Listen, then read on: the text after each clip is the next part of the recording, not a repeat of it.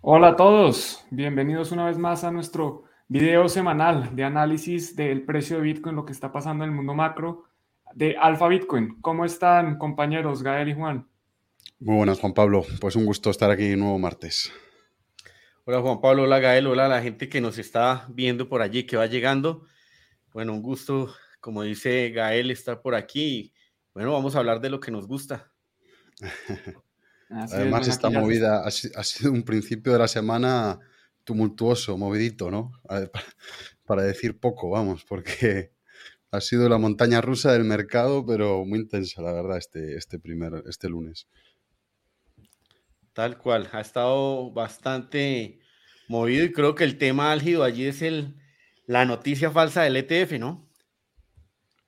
Claro, a mí me llamó Gael a preguntarme, oye, ¿qué está pasando con el mercado? Que esté desconectado, parece que eh, anunciaron el ETF, no entiendo. sí, porque me pilló, me pilló en dos reuniones y de repente vi pues la mecha para arriba, luego para abajo y dije, no, esto ha tenido que ser el ETF. Pero bueno, lo vamos a comentar hoy. La verdad que es un sector nuestro que, no tiene, no, faltan aquí eh, farsantes y gente que se inventa cualquier tipo de cosa o sea que siempre viene bien intentar tratar la información con rigor, que es lo que intentamos hacer aquí, ¿no? A pesar de que no nos lo ponen fácil a veces, porque, porque sí, lo de Cointelegraph ayer, desde un punto de vista periodístico, bueno, bastante lamentable, ¿no? Lo que hicieron de publicar algo así. Todavía no me ha quedado muy claro qué es lo que ocurrió, pero bueno, lo vamos a hablar en el programa de hoy. Exacto. total. Y, yo creo que, mire, precisamente así nos, nos, salen las preguntas, que si el mercado de Bitcoin es manipulado.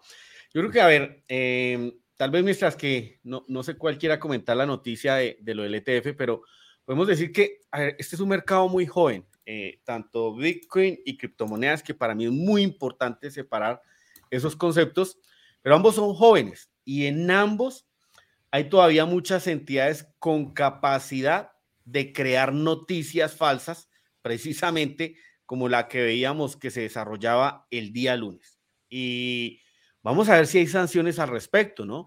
Porque, bueno, Cointelegraph se ha disculpado, ha dicho que fue una situación que se presentó a través de su grupo de Telegram, que no verificaron la fuente, que las personas que replicaron la noticia no siguieron la ruta o, ese ideal de confirmaciones para lograr una publicación de eso, pero lo hicieron. Y aquí hay que ser claros, eh, realmente eh, con culpa o no, yo creo que aquí hubo mucha gente atrás de esa noticia que de forma premeditada, pues ganó dinero con, ese, con esa noticia tan relevante. Entonces, no, no sé cuál quiera eh, mm, dar un resumencito ahí de la noticia. Bueno, pues si quieres yo la, tengo aquí abierta, sí, la tengo aquí. Esta es la disculpa de Cointelegraph para los que no sepan de qué estamos hablando. Cointelegraph hizo un tweet Aquí, acá está el tweet original, donde decía, eh, noticia de última hora, la SECA prueba el eh, fondo, el ETF de Bitcoin al spot, el iShares es el que tiene BlackRock. Después corrigieron la, dos minutos después, o no, acá está 34 minutos después, corrigieron, eh, bueno, supuestamente, el reporte significa esto. Y como explicaba Juan, ¿sí? Sí, así tal cual, le agregaron el supuestamente después. editaron. No mucho más. Y después, como explicaba Juan, ya pues explicaron ya un, en detalle qué fue lo que pasó. Yo me leí la noticia y pues tampoco dice mucho, ¿no? La verdad es que dice, mire, nosotros teníamos un grupo de Telegram, eh, un grupo de, de, chat donde se informaban y alguien pareció que compartió esta información. Oigan, aprobaron el, el, el, el ETF de Bitcoin. Y después empiezan a tratar de verificar, mire, lo tiene en la terminal, sí o no, en la terminal de Bloomberg, para verificar que efectivamente sea verdad y que no sea una estafa. Entonces después publican eh, una terminal, esta es la terminal de Bloomberg, o por lo menos pareciera que es la terminal de Bloomberg, y Bloomberg pues es mucho más serio que Cointelegraph. ¿Disculpa? De Reuters. Reuters, ¿no? Ah, esto es Reuters. Ah, sí, acá dice Reuters. Pero, eh, la noticia viene de Reuters, pero esta sería la terminal de, de Bloomberg, si no estoy mal. Bueno, acá dice, wow, Reuters reporta. Habrá que ver. El punto es que eh, algún empleado o practicante o como quieran de, de, Cointelegraph se adelantó y publicó el tweet. Aquí ya está el tweet antes de que la noticia fuera confirmada. El precio de Bitcoin, como algunos vieron, se disparó Eh, y bueno, pues después el precio corrigió bastante. El precio venía subiendo en el día, ¿no? Hay que aclarar un poco de eso. El precio venía comportándose bien y ya después eh, pues empieza todo el despelote que es lo que conocemos hoy. Sí, y yo, yo agregar a eso, no sé si puedes mostrar ahí, ahí el Twitter de Alpha Bitcoin.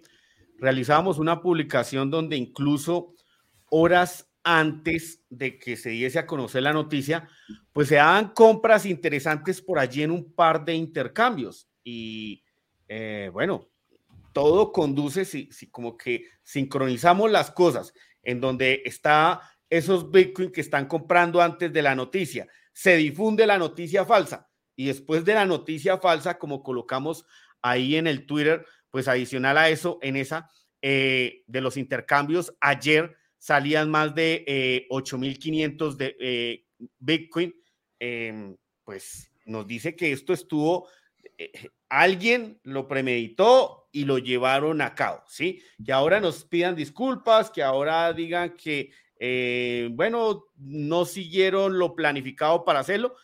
Pues, será aceptarle las disculpas, pero las cosas están hechas. Y alguien, como están observando, con esas líneas verdes, compró Bitcoin antes de que se diese esa subida. Entonces, si enlazamos todo, pues esto no es, no es un accidente, ¿no? Resumirlo. Ahora, aquí nos quedan dos cosas. O lloramos porque nos manipulan el mercado, mm, intentamos tomar partido de ese tipo de situaciones, o miramos más allá y decimos, ok, el impacto de un ETF al contado de Bitcoin en los Estados Unidos es muy relevante, porque vimos que en prácticamente una hora el precio se movió de los 27 mil a los 30 mil dólares. Ya estamos hablando de un movimiento de una vela de 3 mil dólares. ¿Qué nos dice esto? Pues que realmente hay gente muy interesada que va a ir a operar. Obviamente aquí en primera medida se lanzaron los bots automatizados que ante este tipo de noticias reaccionan pero hay un interés importante. Entonces todavía como que estamos en ese periodo de que si lo aceptan, de que no lo aceptan, de que ahora los analistas de Bloomberg nos dicen que las probabilidades para que se acepte ese ETF antes del 10 de enero son de un 90%. Entonces, eh, eh, eh, el mensaje creo que, o lo que mejor, con lo que nos podemos quedar aquí es, bueno, hay para los que les interesa el precio, el, protocolo es otro tema. Tal, tal, vez un ETF de BlackRock para el protocolo, aunque no le va ni le viene, no nos gustaría ver mucho una entidad que, que gestione o que tenga en su custodia varios, Bitcoin, pero para el precio esto es bastante favorable. Sí, eh, pues si queréis empezamos con, no sé si tú Juan Pablo querías comentar algo o empezamos con la parte técnica siguiendo la estructura habitual como, como que era... Juan, Juan Pablo, estás en mute. Disculpa, simplemente voy a compartir aquí lo que decía Juan. Este es el newsletter eh, de Alfa Bitcoin. Todos los lunes estamos enviando un newsletter. Si les interesa estar informados, allá abajo de Juan hay un, código QR que pueden escanear y hacer parte, porque aquí publicamos justamente el dato de la semana. El dato de la semana es que analistas de Bloomberg estiman con un 90% de probabilidad la aprobación de LTF, específicamente el de ARC, eh, antes del 10 de enero. Y si aprueban el de ARC, posiblemente aprueben eh, otros más. Entonces, bueno, ese es el dato que está dando Juan. Y con eso, Gael, adelante, vámonos a, a seguir la estructura porque Juan mencionaba, bueno, el precio se disparó, después cayó, miremos qué pasó con el precio ayer. Vale, perfecto. Pues sí, me, uno a, la invitación a que podáis seguir el newsletter, eh, porque todos los lunes enviamos la, actualidad del mercado y también invitaros a, todos, eh, porque yo sé que hay mucha gente nueva viendo el vídeo, a suscribiros a la membresía premium, los que, los que queráis, los que os interese, porque en la membresía premium encontráis todas las herramientas que necesitáis para analizar mejor el mercado, hacer seguimiento a carteras modelo que tenemos, tenemos eh, los portafolios, el portafolio que, maneja Juan. Eh, yo me ocupo más de la parte de trading, más de corto plazo, entonces también comparto los trades que ejecuto más en el, corto plazo. Eh, Luego, yo sé que Juan Pablo, este jueves eh, lo anunciamos en el newsletter que vamos a tener una sesión muy interesante sobre DeFi, piscinas de liquidez y todo esto es exclusivo para todos los miembros premium de Alpha Bitcoin. Entonces, si no lo habéis hecho ya, podéis haceros miembros por solo 399 euros al año aquí, entrando a alphabitcoin.io y dando a hacerte premium, pues podéis acceder al servicio completo, incluido, pues como os decía, estas sesiones. Y al final de este vídeo, pues una pequeña parte premium donde discutimos las operaciones que tenemos abiertas. Entonces, sin más dilación, para no demorarnos demasiado, voy a ir con la parte técnica que esta semana a mí me pilló un poco por sorpresa escribiendo newsletter ese gran rally, esta vela eh, un poco eh, infame que tuvimos porque fue, pues lo que decía Juan al principio, fue una vela muy fuerte que subió de los, de los 20, pues, de los 27 y pico hasta los 30 súper rápido, casi pues un 8% creo que fue de subida, y luego retrocedió gran parte del movimiento. Entonces, la parte técnica, eh, para mí sigue estando, eh, mientras estemos por encima de los 25.000, el sesgo sigue siendo alcista, eh, y además ahora mismo, o con la, la, cosa, la cuestión esta del ETF, con este rally hemos roto la última resistencia que había eh, en, el, en, el, plazo más inmediato, que era esta de, pues en torno a los 28.200. Entonces, para mí el sesgo es alcista y luego en la parte premium del vídeo eh, voy a comentar un poco un trade que, que, uno puede entrar. Habíamos cerrado una operación que teníamos abierta la semana pasada con un pequeño beneficio y vamos a comentar una posible idea de, de trade porque yo creo que si el precio aguanta por encima de esta resistencia, eh, y me sorprende un poco que a pesar de que el ETF, y me interesa saber lo que pensáis vosotros, Juan Pablo y Juan, y, también los que nos estáis viendo, me ha sorprendido un poco que a pesar de que la noticia del ETF fuera fake, que se la inventó pues el becario de Cointelegraph o lo que fuera, que el precio siga aguantando eh, por encima de esta resistencia y que tampoco haya retrocedido eh, pues todo el rally, ¿no? No sé qué opináis, pero a mí me sugiere que, el hecho de que no hayamos colapsado cuando se hizo evidente que no era real la noticia, me sugiere que, oye, igual ese 90% de probabilidad que, da, que dan los, los, analistas de Bloomberg de que se apruebe el ETF, pues igual el mercado también se la cree. Un 90% es muy alto. Eh, y, y, estamos hablando de que pues estamos ya a día 17 de octubre, tenemos un par de meses, como quien dice, para, quien para que acabe el año. Eh, entonces el mercado, si realmente se cree ese 90%, lo normal es que se empiece a posicionar. Entonces me parece bastante bullish que el precio esté aguantando por encima de, esta resistencia de aquí. No sé si vosotros queréis añadir alguna cosa, porque luego quería pasar a pensar un poco más sobre el mercado accionario, un poco repasarlo rápidamente. Sí, a mí me gustaría pues apuntar, tal vez ya, ya lo dijimos, pero a ver, creo que muchos inversores en este momento, en, en torno a esas probabilidades que nos mostraba Juan Pablo, que sacan los analistas de Bloomberg, las que enviamos allí por, por el newsletter, eh, eso lo está cronometrando mucha gente. Pero más que eso, porque allí nos dicen, bueno, ojo que las probabilidades están muy altas, a un 90%, para que sea el 10 de enero. Eh, antes del 10 de enero, no el 10 de enero, sino antes del 10 de enero. ¿Por qué en esa fecha? ¿Me permites, eh, em, Gael? Comparto aquí pantalla rápidamente también mm, para mostrarles el, tema de, de, cómo se encuentra ahorita mismo el, el, ETF, el cronograma del ETF. Eh, creo que allí ya lo estarían mirando, ¿sí? Ahí se ve, sí. Pues si puedes hacer un poquito de zoom sería ideal. Ok, a esta parte. Sí, no, no hay problema, ahí se ve, ahí se ve. Sí, sí, sí. Bueno, ok, mira, aquí estamos mirando que hasta el 10 de enero está la fecha para darle una respuesta final a Arinvest. Allí se cumplen los 240 días para la propuesta del fondo eh, para este gestor, el de Cathy Good. Para las otras propuestas hay una temporalidad más larga. Eh, eh, perdona, Juan, es que se ve el, tu Twitter, pero no sé si se ve lo que estás comentando. Ah, eh, estamos viendo tu Twitter. No me, sí, pero no me cuadraba. Eh. No, pero entonces creo que no, pero no me están dejando presentar a mí, ¿o sí? estamos viendo tu pantalla, pero vemos tu perfil de tweet, un tweet tuyo. Permíteme, voy a volver a presentar aquí. Voy a compartir, a ver la pantalla. Voy a darle ventana mejor, a ver si así me va mejor compartiendo. Aquí está el, el, calendario, ¿sí? El cronograma. ¿Ahora sí lo vemos? Sí. Sí, ahora sí. Bien, perfecto. Entonces vemos que esa fecha del 10 de enero de 2024 eh, es como la fecha final que tenemos para saber la respuesta que le va a dar la SEC a ARC. Allí se cumplen los 240 días, eh, contándolos aquí desde el 15 de mayo. Eh, lo que en este momento los dicen los analistas de Bloomberg es que en esta temporalidad anterior a ese 10 de enero estarían las mayores probabilidades de que lo autoricen, un 90%. Después de ello, pues tenemos hasta el 15 de marzo, si AR se lo llegan a negar, bueno, para que, pues definitivamente a BlackRock, a Fidelity o a las otras empresas, a los otros gestores, les autoricen STF. Digamos que una fecha general sería el 15 de marzo. Mm, lo que muchos estimamos es que antes del 10 de enero, tanto AR como BlackRock como a Fidelity, pues les resulten autorizando STF. Mm, ¿Qué ha aumentado un poco y en relación a lo que nos dice Gael de que por qué, a pesar de esa noticia falsa, pues el precio de Bitcoin como que se sostiene y no retrocedió todo lo que había avanzado.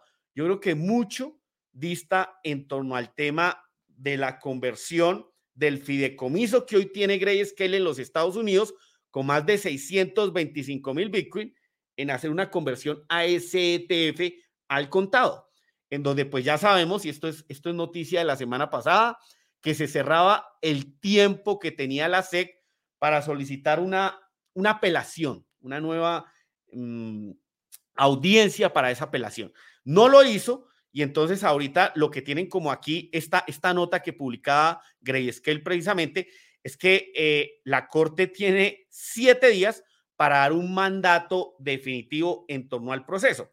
Entonces, se supone que esos siete días se vienen cumpliendo el viernes, este viernes de esta semana, en donde vamos a saber cosas eh, seguramente, a ver, la Corte, el tribunal no puede obligar a la SEC a que directamente le apruebe el ETF, pero seguramente le va a decir, ok, eh, lo que demandó Grayscale eh, le tumba los argumentos a la SEC y tienen que sentarse a ver en cuánto tiempo tal vez, puede ser una de las cosas que se estudie, le autorizan el ETF a Grayscale.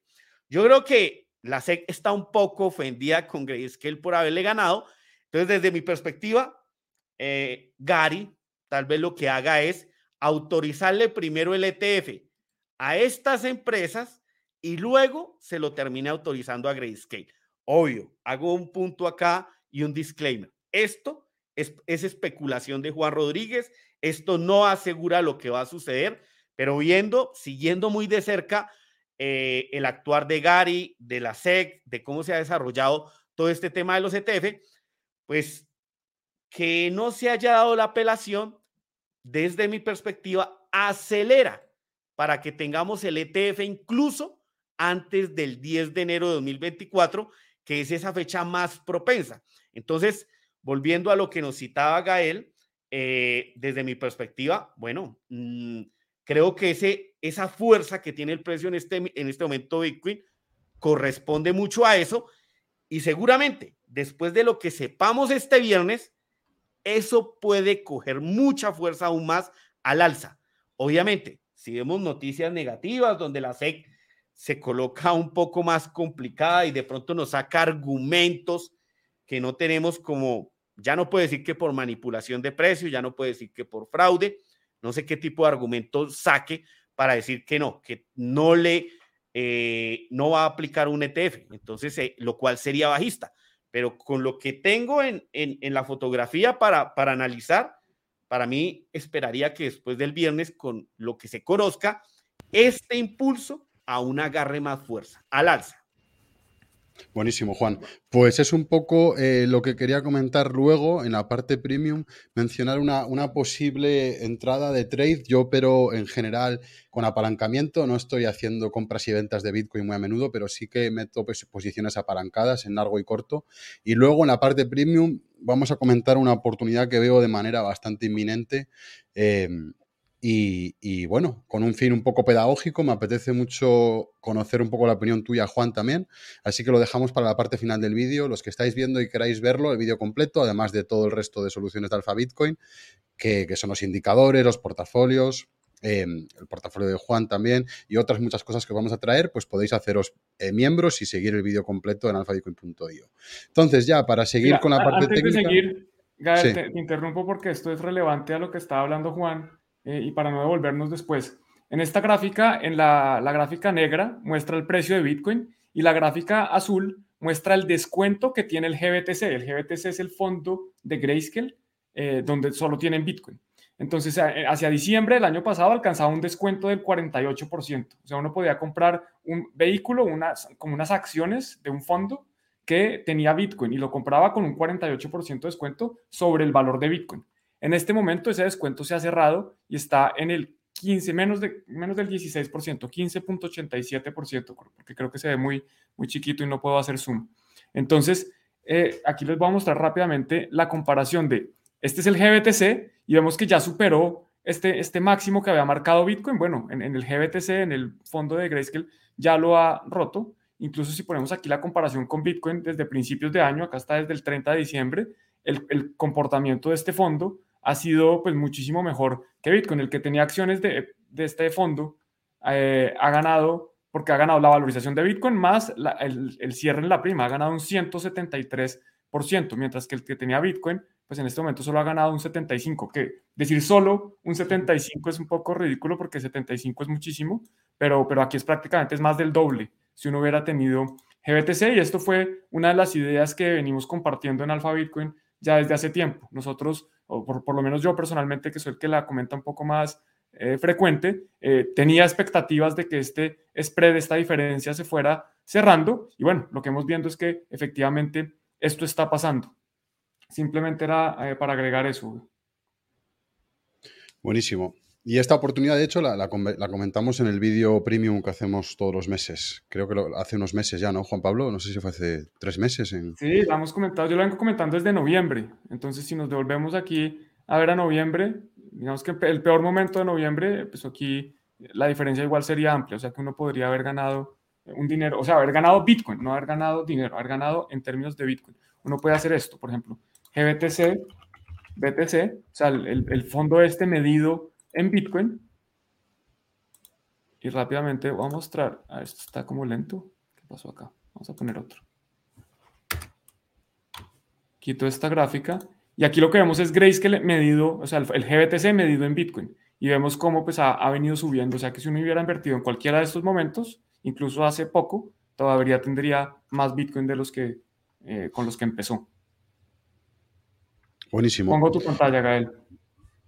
Listo, pues nada, para cerrar la parte de Bitcoin, luego la, comentamos en más detalle, la posible oportunidad, y luego la parte de acciones creo que es relevante porque eh, eh, los índices americanos, que sabemos que están muy correlacionados con Bitcoin, fíjate que, aguantaron este nivel que, comenté hace, hace, bueno, la semana pasada y la anterior, creo que comentamos que este era el nivel, digamos, la última resistencia o el último soporte para el Nasdaq, que si se perdía se pondría feo, pero, pero ha rebotado aquí el precio y, está aguantando esta, directriz. Entonces, para mí esto es un factor más que apoya un poco esta tesis alcista que comentábamos en, Bitcoin. Luego, en el SP500 vemos algo parecido, que es que el SP500 también se ha apoyado en la directriz esta y, está intentando pues, hacer un giro eh, al alza. Eh, de nuevo, la bolsa tiene una correlación altísima con Bitcoin.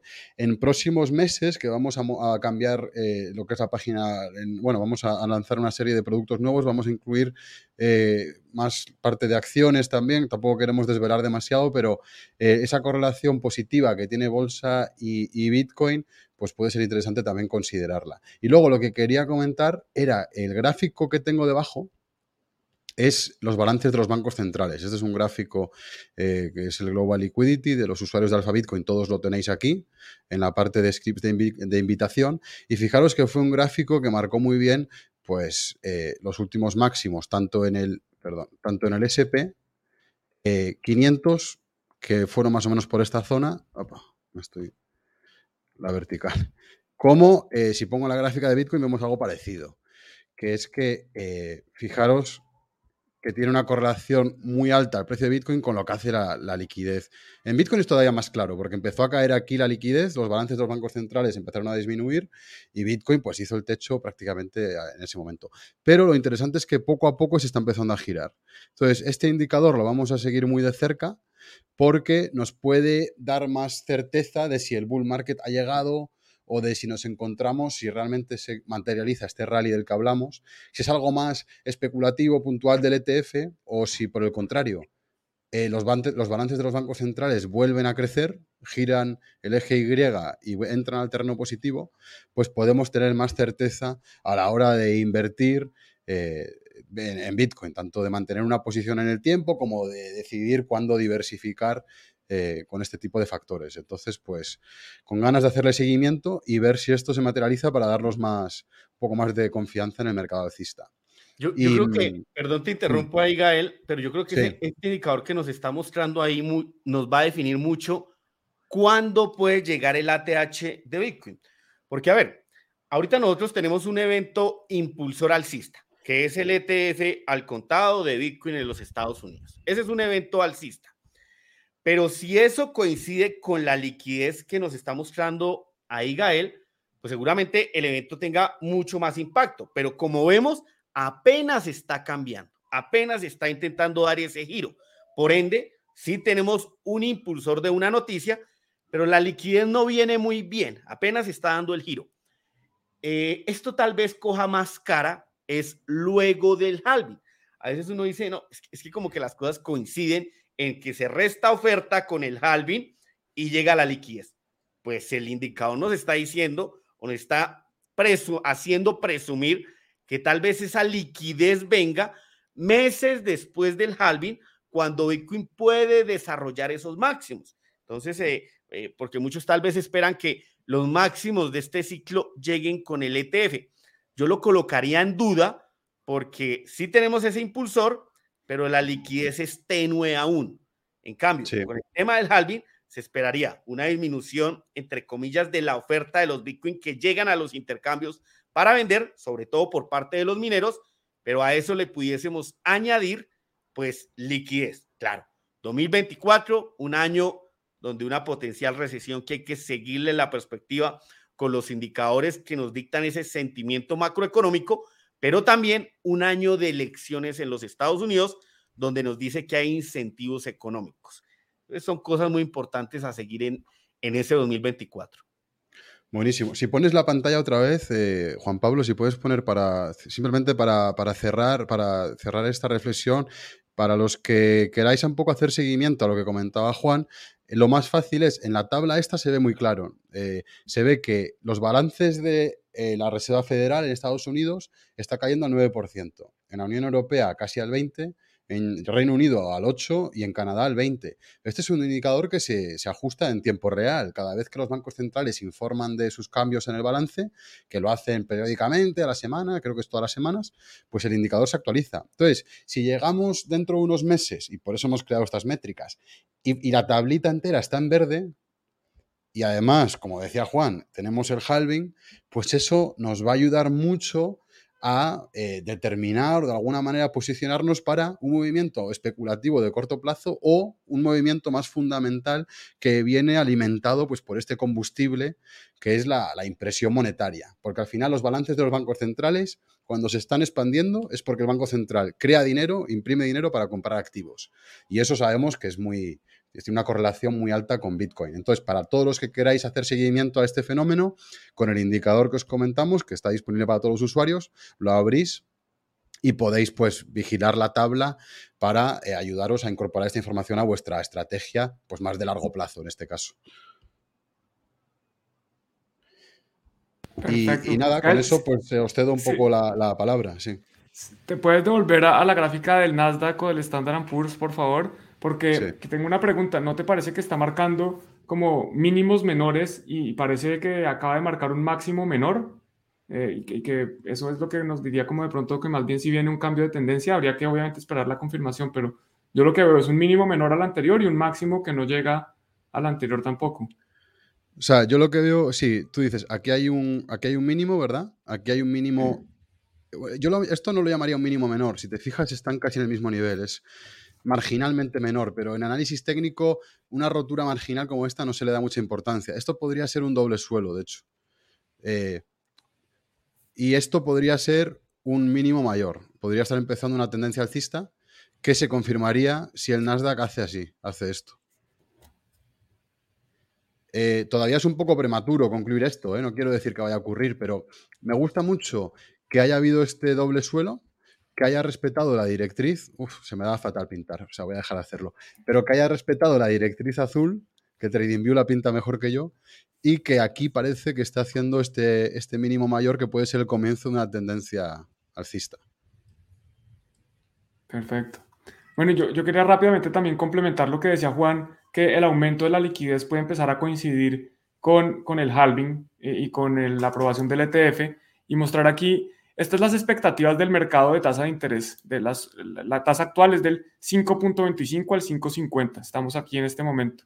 Para mayo, ya más o menos, eh, digamos que esto es una, una campana de Gauss donde se distribuye casi igual, pero para junio ya vemos que el, el mercado empieza a tender a que se van a empezar a bajar las tasas. Y si nos vamos ya a julio, pues aún más. Ya empezamos que más de la mitad del mercado espera bajada de tasas. Y bajada de tasas, de cierta forma, pues es, imprimir dinero, es, relajar la política monetaria y es facilitar el acceso a, crédito y, a inyectar, digamos, liquidez a la economía. Entonces yo creo que esos tres factores van a ser claves el próximo año. ETF de Bitcoin, halving y eh, mayor liquidez. Sí, total. Y, y, de pronto, ¿cuál será el sí? si lo que motive las bajadas de esas tasas, de ese costo del dinero, sea porque acuerdo la proyección que trae la Reserva Federal o sea porque se rompió algo clave de la economía, que tal vez dé un aterrizaje más fuerte de, de una potencial recesión. No creo que es que 2024 es un año para coger con pinzas.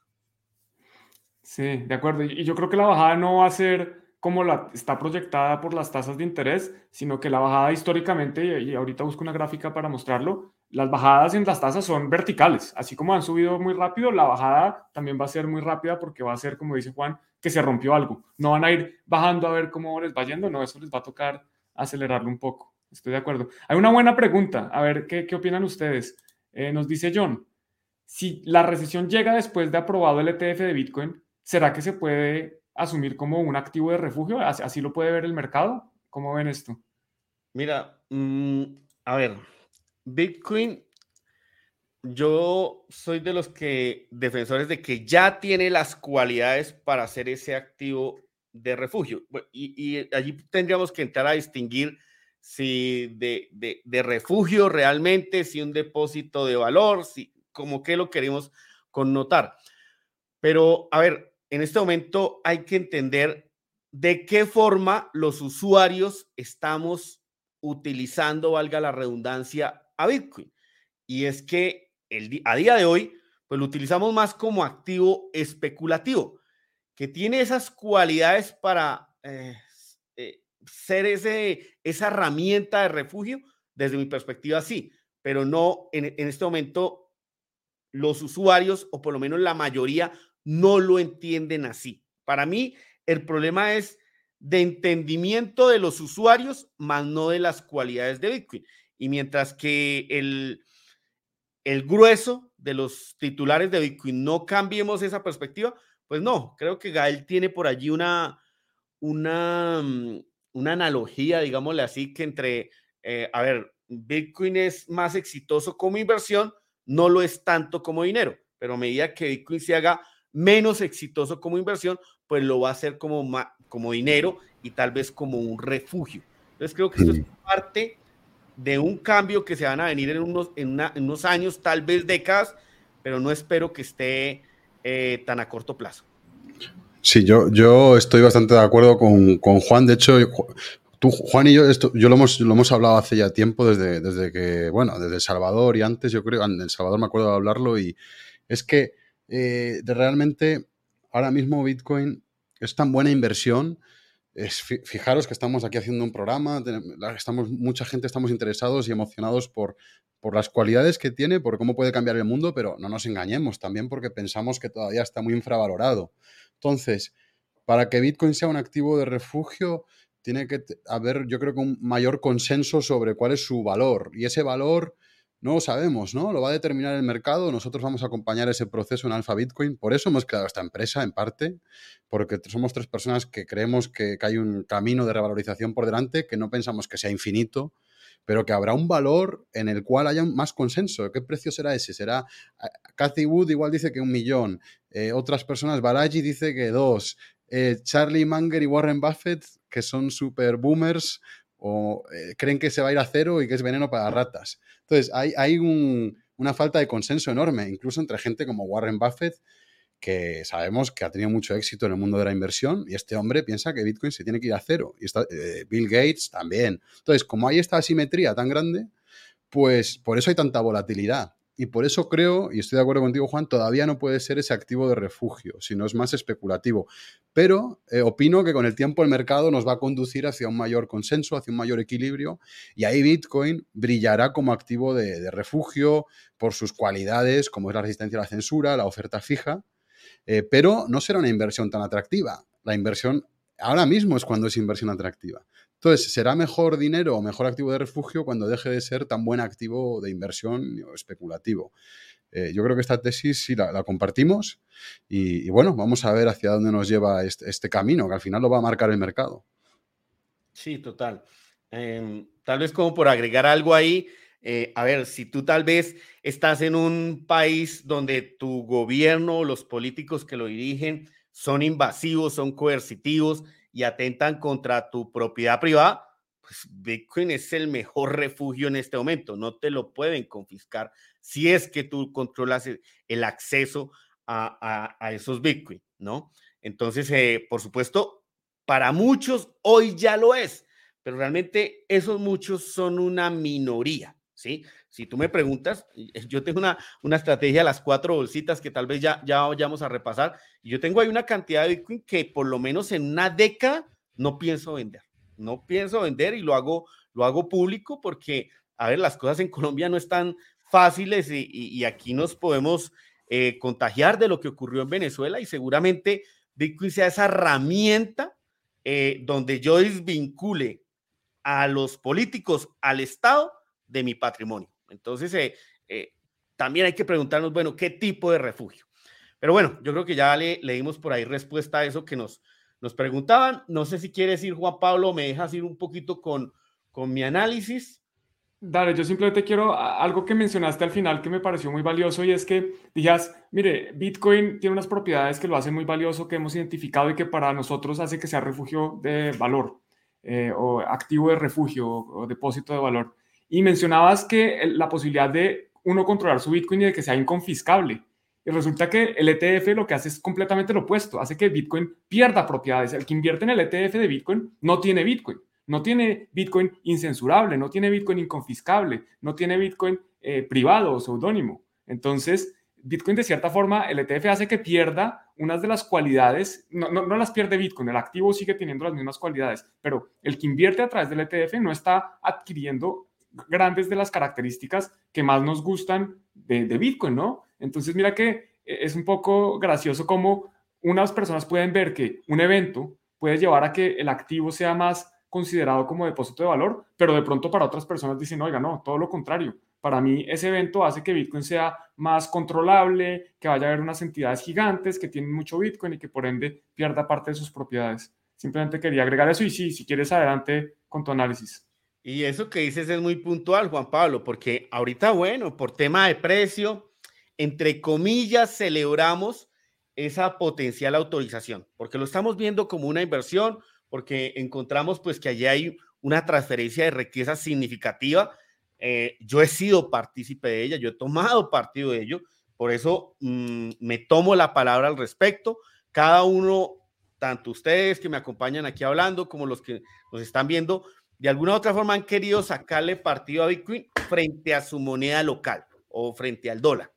Eh, algunos lo habrán logrado, otros no, pero pues esa no es la misión de Bitcoin. La misión de Bitcoin no, no es de hacer nuevos ricos, pero pues digamos lo que por esa transición que realiza más de sus usuarios, del, del concepto que tenemos de Bitcoin de sus usuarios, pues lo permite y cada uno decide si lo aprovecha o no. Lo importante es que tenga los conceptos claros como lo decía Juan Pablo, quienes tengan Bitcoin en STF están perdiendo cualidades muy significativas, porque la gestión de ese Bitcoin va a estar, por ejemplo, el de BlackRock, entre BlackRock y Coinbase, que entiendo sería el custodio. Entonces, eh, mm, eh, el usuario, y, y, hay que entenderlo, porque hay muchos millonarios a nivel del mundo que no les interesa por ahora las cualidades de Bitcoin. Vamos a ver más adelante a medida que la presión de los gobiernos en torno al control de los ciudadanos avance. Pero por ahora, muchos millonarios hoy esas cualidades no le importan y solo quieren exponerse a Bitcoin sin necesidad de entender cómo se gestiona, sin, necesidad del, tema tributario, que eso se encarga BlackRock, sin necesidad de, otros pormenores que lleva eh, tenerlo a forma de persona natural, de que uno controle la custodia, ¿no? Pero bueno, eso es lo que quieren ellos, tal vez otros, yo no utilizaría un ETF, no tengo esa necesidad, pero entendemos que hay inversores que sí. Y bueno, eh, Bitcoin es dinero neutral, para el amigo, para el enemigo, para el que lo utiliza mal, para el que lo utiliza bien. Aquí esto es un, dinero para libertarios y, eh, y, eso es lo que encontramos. Quien lo quiera, lo utiliza a su modo. Bueno, entonces eh, me voy aquí a compartir este tweet. Ah, espere, pido aquí para, para compartir pantalla. Eh, listo, ahí sí me colaboras, Juan Pablo. Entonces aquí yo estoy compartiendo un tweet que realizaba durante el desarrollo de las noticias, donde les decía que eh, cerraba posiciones en largo en ese, en ese instante que se desarrollaba la noticia y que eh, de la bolsa mensual cerraba el 50%. Esto lo, lo quise hacer un público un poco porque no encontraba, como decía aquí, que la fuente oficial, una fuente oficial que nos confirmara la veracidad de esa noticia. Por eso tomé esa acción.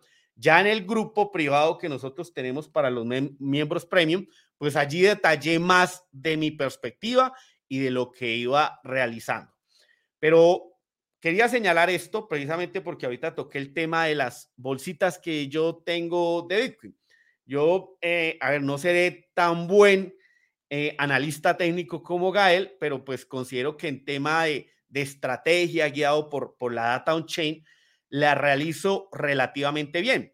Y quería hacerlo porque ese 50% de Bitcoin que dije que vendía allí, pues era de la primera bolsa. Fíjese que yo tengo una bolsa mensual que trato de administrarla, de comprarla y venderla de forma mensual. A veces me lleva dos meses, tres meses, eh, o inclusive más tiempo.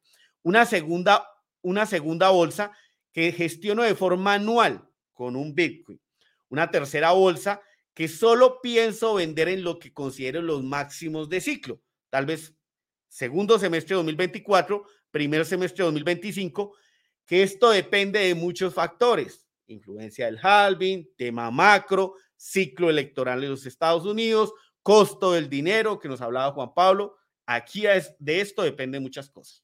Pero bueno, por ahora lo tengo tasado para ese tiempo. Y la cuarta bolsita, que es la que les digo que no vendo, no pienso eh, tomarle utilidades eh, por lo menos en 10 años, que es ese dinero protector que yo considero. Entonces, esto quería mostrarlo por varias cosas. La primera, para decirles que un Bitcoiner o una persona que utiliza Bitcoin puede utilizar su Bitcoin a modo inversión, a modo protector, a modo activo de refugio, como lo desee cada quien. Yo trato de hacerlo de forma combinada y allí lo están observando. Pero pues con el movimiento lo que hacía era sí vender de esta primera bolsa que tiene 0.5 Bitcoin, que había comprado en los 25.800 con la estrategia de, del precio on-chain de Bitcoin de los últimos seis meses que lo hablamos allí en, para los miembros premium y que lo he hablado también en el canal de YouTube de forma pública, bueno, pues allí vendía el 50%, esperando a ver qué sucede, porque, a ver, siendo totalmente abiertos y sinceros, yo esperaba un retroceso más significativo al momento en que la noticia eh, pues se confirmara que era falsa, pero ya vemos cómo el precio aún tiene fuerza de forma significativa. Mira que subió hasta los 30 mil eh, arriba de los 30 mil dólares, dependiendo del intercambio que miremos, pues nos va a lanzar un número, retrocedió, pero no retrocedió todo lo que había avanzado. Entonces es, significativo lo que hizo y hay que ponerle mucha atención. Ya comentamos lo de los ETFs, este para mí es el impulsor más destacado que en este momento tiene Bitcoin. Si no estuviese esto de por medio, la verdad que yo en este momento no estaría tan, tan optimista, sería más tendría por ahí colocado el traje de oso tal vez, porque las cosas eh, a nivel macro pues son complicadas, pero eh, bueno, hay este impulsor y eso es lo que estoy tasando. Y más con lo que ya citamos que puede ocurrir durante esta semana y hacia el día viernes, ¿no? Se pueden pronunciar antes también. Quiero como cerrar mi participación mostrándoles un poquito de lo que ocurrió con el ETF del oro cuando se autorizó por primera vez en los Estados Unidos. Yo sé que hay comparativas que pueden sonar molestas, eh, pero esta es una con la que se puede, em, sí, digámoslo así, redundantemente, comparar a, Bitcoin. El oro es una buena métrica en términos de meses y en términos de años, de décadas inclusive. Entonces, primero lo quiero hacer con término de meses. A ver, para los que no saben, el primer ETF en los Estados Unidos del oro se autorizó a principios de noviembre de 2004. Quiero que miren la acción del precio del oro meses antes, por aquí es de 2004 hasta noviembre. Fíjense que fue más bien lateral, movimientos acá, algo de corrección antes de que se autorizase. Y a medida que iba ese momento de autorización, se empezó a recuperar. Se autorizó el ETF y tuvo un movimiento alcista. Ya sabemos que obviamente el, eh, el, oro no es tan volátil como Bitcoin, pero vemos que desde sus mínimos de 2004, los 377 dólares, pues avanzó hasta los máximos 456 dólares en 2004. Después de ello se vino un retroceso, después de su autorización. Y esto lo quiero compartir porque es lo que yo espero que suceda con el precio de Bitcoin una vez se autorice el ETF. Claro, antes eh, de su autorización hay apatía, hay desinterés, hay esto no lo van a autorizar, nos vamos a 20 mil, nos vamos a 10 mil, vienen los 6 mil. Eh, para mí eso no va a venir, pero eh, sí cuando se llegue la autorización va a haber un movimiento brusco al alza al ver el mercado que ya parte de esos Bitcoin que se están comerciando por las empresas que ofrecen los ETF y que tal vez la atención no era la que se esperaba, pues venga un retroceso. Todo eso depende de, ciertos factores y en su momento más próximo los, los estaremos trayendo a la mesa para tomar decisiones.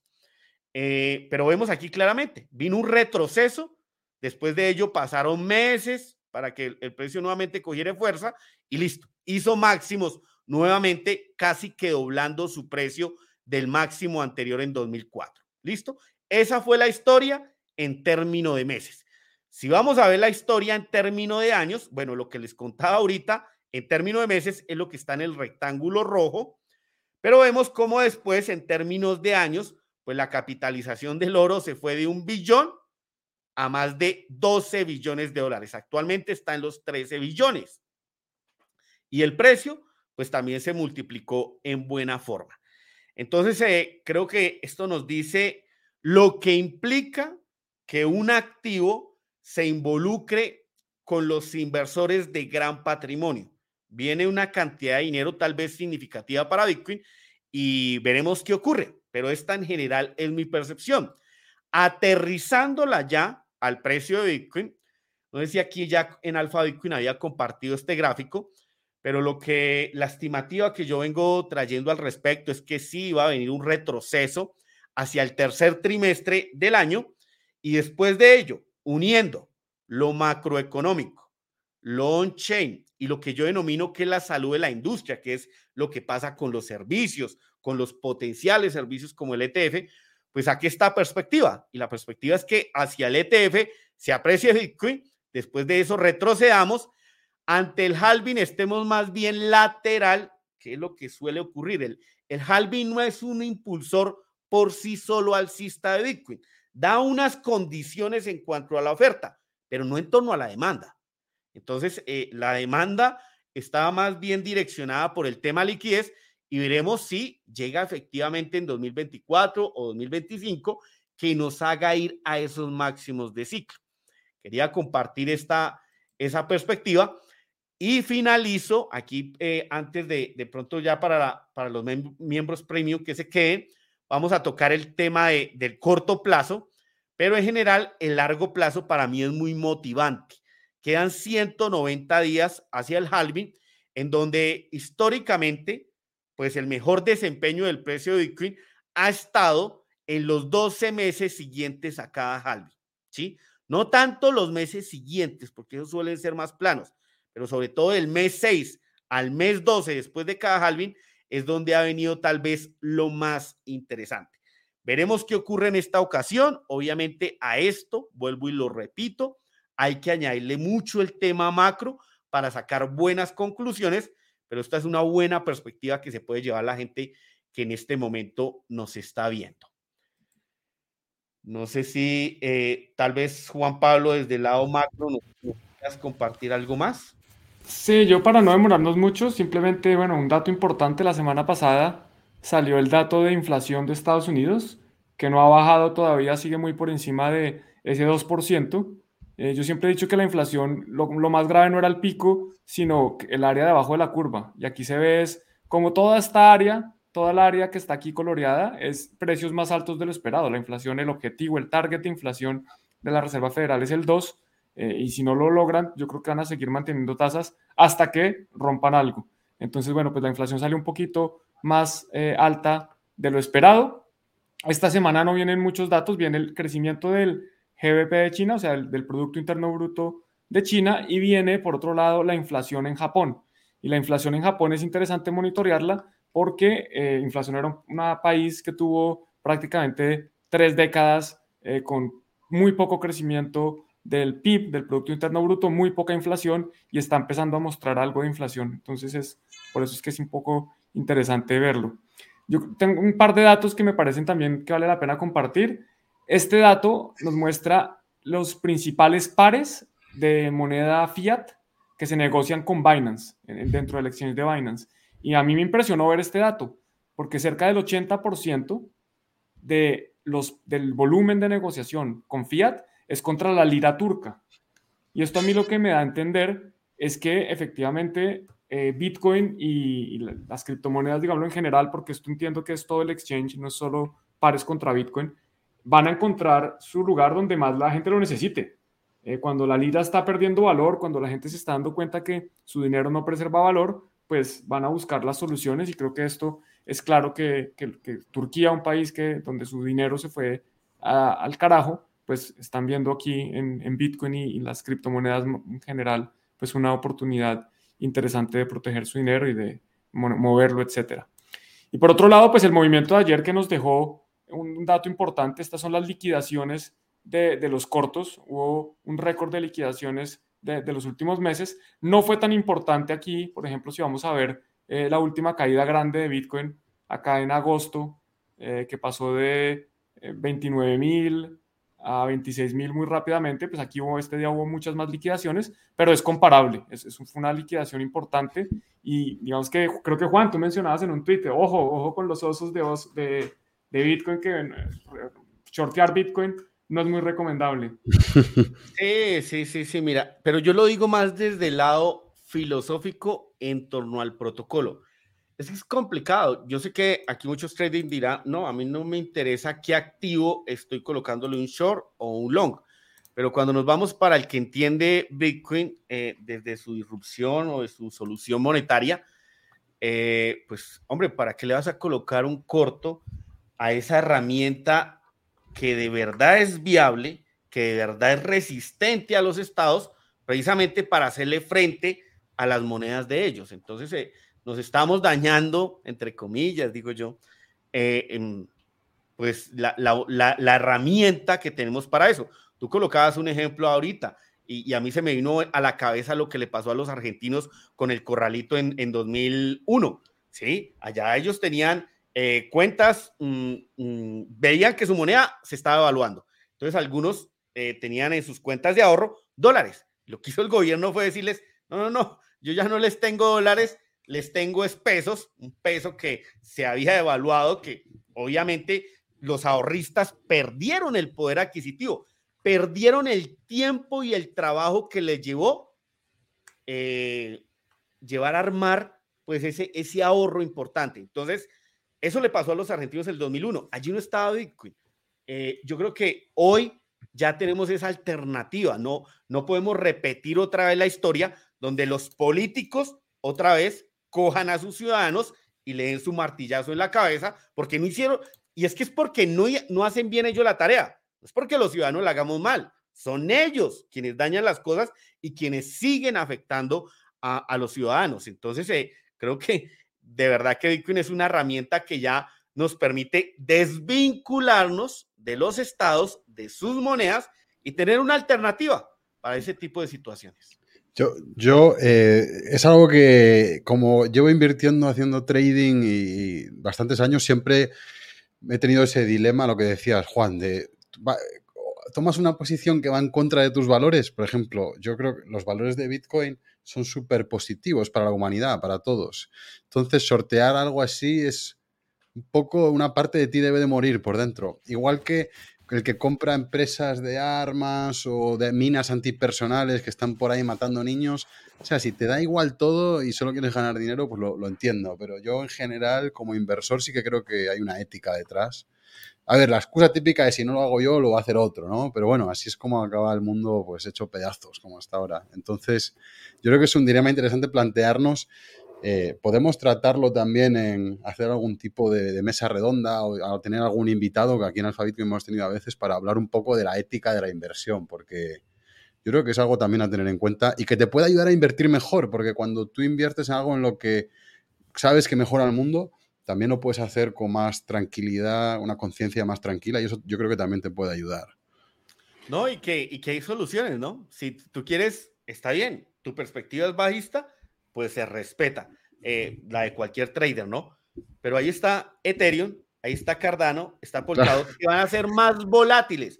Si Bitcoin retrocede un 5%, créeme que estas criptomonedas lo van a hacer un 8, en un 10%. Entonces, ¿para qué vas a querer ganar menos con un short a Bitcoin cuando puedes ampliar esa, ese porcentaje de ganancia, obviamente con un riesgo mayor, ¿no? Y, le ayudas al mercado a eliminar la, basura, la morralla, como Cardano. O sea, también te ganas el cielo de alguna manera, porque estás destruyendo una shitcoin que contribuye a, pues, a, a enfermar un poco la inversión y el sector nuestro sabemos que lo ensucia y, te, sacas unos cuartos también. Yo, yo creo que si eso es, al final eso es lo mejor de los dos mundos.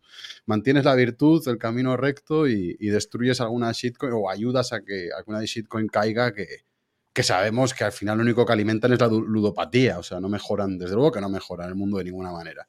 La inmensa mayoría de shitcoins, ¿no? De acuerdo, yo, yo, pensando en lo que, lo que mencionabas, Gael, que justo lo iba, lo iba a mencionar también, es estar largo en acciones de, de armas, es querer que haya guerra. Pues de cierta forma uno le está haciendo fuerza, uno, porque uno quiere que la inversión le vaya bien, entonces uno quiere es que haya más demanda por armas y eso significa que haya más conflicto. Eh, hacer short en Bitcoin es querer que la humanidad esté más reprimida, que haya menos libertad individual y que menos personas puedan tener acceso pues, a, este, a este activo, porque si más personas tuvieran acceso, el precio debería tender es a subir. Entonces, de cierta forma, uno con la inversión también está eh, reflejando, no, o más que reflejando el deseo, como guiando su deseo a lo que quiere que pase. Yo para terminar rápido, si no tienen nada más, eh, había quedado viendo esta gráfica que, la encontré aquí mientras terminábamos el tema. Esta es la gráfica que les prometí demostrar de las tasas de interés. Como les decía en Estados Unidos, estas son las tasas en los últimos 25 años. Y las bajadas siempre dicen, ah, no, lo vamos a mantener, vamos a bajar despacio. Miren, las bajadas son impresionantes. La del 2000, la del, del 2008, la reciente del COVID. Y bueno, pues esta estoy seguro también que, que así como ha subido así de rápido, pues la bajada va a ser igual. Si nos vamos a máximos históricos, es la misma historia. Nunca hay una bajada que uno vea así, bueno, esta de pronto aquí en los 90 no fue tan vertical como las demás, pero en general las bajadas de tasas, de tipos, son, son muy rápidas. Y por último, también recordarles que este jueves vamos a tener una charla muy buena. Está, la primera mitad va a ser abierta al público, donde es como una clase sobre piscinas de liquidez, un poquito cómo funciona el tema de, de DeFi y cómo se puede aprovechar la volatilidad, cómo puedo yo ganar sin saber si Bitcoin va para arriba o va para abajo eh, y cómo puedo empezar a participar de este ecosistema, cómo funciona, también un poco los riesgos. Y al final, para los miembros premium, vamos a tener una parte también muy interesante sobre ya protocolos específicos, proyectos y oportunidades que, hemos mencionado, pero que los miembros premium mismos nos pidieron, eh, bueno, que, que, les diéramos un poquito más de detalle de cómo podemos ya participar de estas oportunidades que mencionamos. Entonces, creo que, adelante. A mí me gustaría cerrar con, con, dos cositas antes de pronto de coger una de esas preguntas que están allí en este momento, que creo que la de la casa la deberíamos responder. Sí, de acuerdo. Eh, bueno, decirles antes de eso que aquí encuentran el grupo de, de, Telegram, de este lado. Acá, acá está el grupo de Telegram ahí abajo de, de Juan Pablo, si no se quieren perder nuestras publicaciones. Y por el otro lado, pues tenemos el código QR con el cual puedes ir a suscribirte al newsletter. De verdad que es eh, corto, pero sustancioso. ¿sí? Entonces creo que son herramientas que si nosotros nos consideramos inversores, pues al menos deberíamos ser inversores informados. Entonces, eh, creo que hay que crear esa cultura de, educarnos. Eh, tenemos en Alfa Bitcoin cosas gratuitas que ustedes pueden disponer. Obviamente también tenemos cosas de pago, pero pues como, como empresa queremos ofrecer también para los que no tienen las posibilidades esas, esas, esos argumentos gratuitos que les pueden ayudar a formarse como inversores. Entonces, por favor, no no dejen pasar la, oportunidad de recibir el newsletter. Eh, vayan al código QR y descárguelo. Y ahora sí, ir a la, pregunta que por acá nos deja Fercho. Nos dice, pues, em, que tiene la idea. A ver, se me perdió la pregunta ahora. Mira, acá está. Si quieres, yo la leo. Dale. Eh, bueno, muchas gracias por su trabajo. Tengo una pregunta. Si ustedes pudieran vender su casa para invertir en Bitcoin, ¿lo harían? Pregunto porque tengo esa tentación de hacerlo. Y la siguiente pregunta después dice, eh, bueno, ¿creen que nunca subiría o subirá a sus anteriores máximos? Y finalmente termina, hay esa probabilidad. Entonces, bueno, por partes, ¿venderías la casa para comprar Bitcoin? ¿Crees que no llegará a los máximos si existe esa posibilidad? Bueno, mira, por eso es tan importante formarse como inversor. Y, en Alfa Bitcoin, en mucho lo pueden hacer de forma gratuita. Eh, recuerdo hace poco que Juan Pablo eh, hacía un par de videos en torno a la gestión, tanto del capital y del riesgo. A ver, eh, Bitcoin está, a pesar de llevar 14 años eh, realizando transacciones 24/7 con un precio, mm, todavía está en sus fases tempranas. Y como vimos con la noticia del ETF, pues así como hay entes, personas, con la capacidad de crear noticias falsas alcistas, pues también hay con la capacidad de crear noticias falsas bajistas o incluso noticias verdaderas bajistas, ¿sí? Eh, aquí nosotros damos nuestra proyección, pero es muy importante atender siempre a la gestión de riesgo. Yo, en lo personal, no vendería mi casa para comprar Bitcoin. Eh, si quieren que sea totalmente sincero, yo he tomado créditos para comprar Bitcoin, lo cual no se recomienda tampoco, lo cual no es buena idea. Eh, me acompañó el análisis que hice y me acompañó eh, la suerte, digámoslo así, pero es una práctica que no recomendaría a muchos. ¿Se puede tomar prestado dinero? Claro que sí, pero hay que saber qué es lo que se está haciendo y ir en línea con una gestión buena de tu capital y una gestión del riesgo. Siempre tus decisiones tómalas eh, contemplando cuántas personas dependen de tus ingresos. Eh, ten muy presente, Bitcoin no promete nuevos millonarios, no estamos prometiendo que siempre el precio va a ir al alza. Respondiendo a tu primera pregunta, yo Juan Rodríguez no vendería mi casa para comprar Bitcoin. Eh, que venda otra propiedad donde no sea mi residencia para comprar Bitcoin, sí, e incluso ya lo he hecho anteriormente, pero porque, a ver, estoy, tengo una capitalización significativa y puedo tomar ese tipo de, de decisiones. Que si Bitcoin se va a cero, yo puedo seguir mi vida sin problema. ¿Me dolerá esa posición? Claro que sí, pero puedo seguir, ¿sí? Entonces, ten mucho cuidado porque eh, no sé si tengas familia, no puedes dejar sin techo a tu familia. Esto ya suena un poco a, tema de reflexión, pero es la realidad, ¿sí? No, no puedes tomar ese tipo de decisiones. Ahora, con la cantidad de usuarios que hay hoy en Bitcoin versus la oferta, yo te digo que las probabilidades son enormes de que volvamos a hacer nuevos máximos. Pero recuerda, siempre se pueden atravesar situaciones como donde los Estados Unidos diga que prohíbe a sus ciudadanos usar Bitcoin. Eso afectaría mucho el precio. Y ya sabes que lo que hace Estados Unidos lo copian muchos países a nivel global. Entonces, siempre hay situaciones que nos pueden dañar la perspectiva que traemos. Por ahora, yo considero que las probabilidades son enormes, muy altas para ir a nuevos máximos. Pero por supuesto, no te recomiendo vender tu casa. Me uno, 100%, nada más. Sí, no, yo también. Y que siempre hay riesgos que se nos pueden escapar. O sea, yo creo que hay que ser un poco humilde en los mercados. Eh, siempre hay una probabilidad de que algo se nos escape. Incluso nosotros que somos unos eh, fanáticos de Bitcoin, nos encanta, lo estudiamos mucho, se nos puede escapar algo. Entonces, hay que actuar con prudencia. Yo me uno a lo que ha dicho Juan, eh, no poner en riesgo nunca a la gente que depende de ti, ni tu solvencia. Desde luego que tomar créditos para comprar Bitcoin no lo considero para nada oportuno, para prácticamente nadie. Y, a ver, otra cosa es alguien que no tenga una casa, que tenga una situación económica más o menos solvente, que no tenga grandes deudas y tenga ingresos y que diga, ¿qué hago? ¿Me compro una casa o invierto en Bitcoin? y ese es otro tipo de decisión. Pero alguien que tiene una casa y que previsiblemente pues la usa, pues vive su familia ahí, yo, yo creo que tampoco es lo prudente. De acuerdo, además que no, no, todas las decisiones en la vida pueden ser económicas y financieras. Yo creo que la tranquilidad de tener una casa y, no estar estresado porque el precio de Bitcoin está subiendo o bajando eh, y no voy a tener dónde dormir, eh, esa tranquilidad no tiene precio. Entonces, de nuevo, yo para vivir estresado toda la vida eh, o, más bien tener mi casa y pues sí, de pronto estoy dejando un upside potencial de Bitcoin, pues yo prefiero dejar ese upside, eh, perderlo, digamos, perder ese potencial de valorización que, que, no dormir tranquilo. Eso yo creo que la tranquilidad no, no, nos da nada. Entonces, sí, yo simplemente me quedo con las palabras de Juan que lo, lo explicó muy bien. Bueno, entonces, bueno, entonces pasemos. Sí. Dale, dale.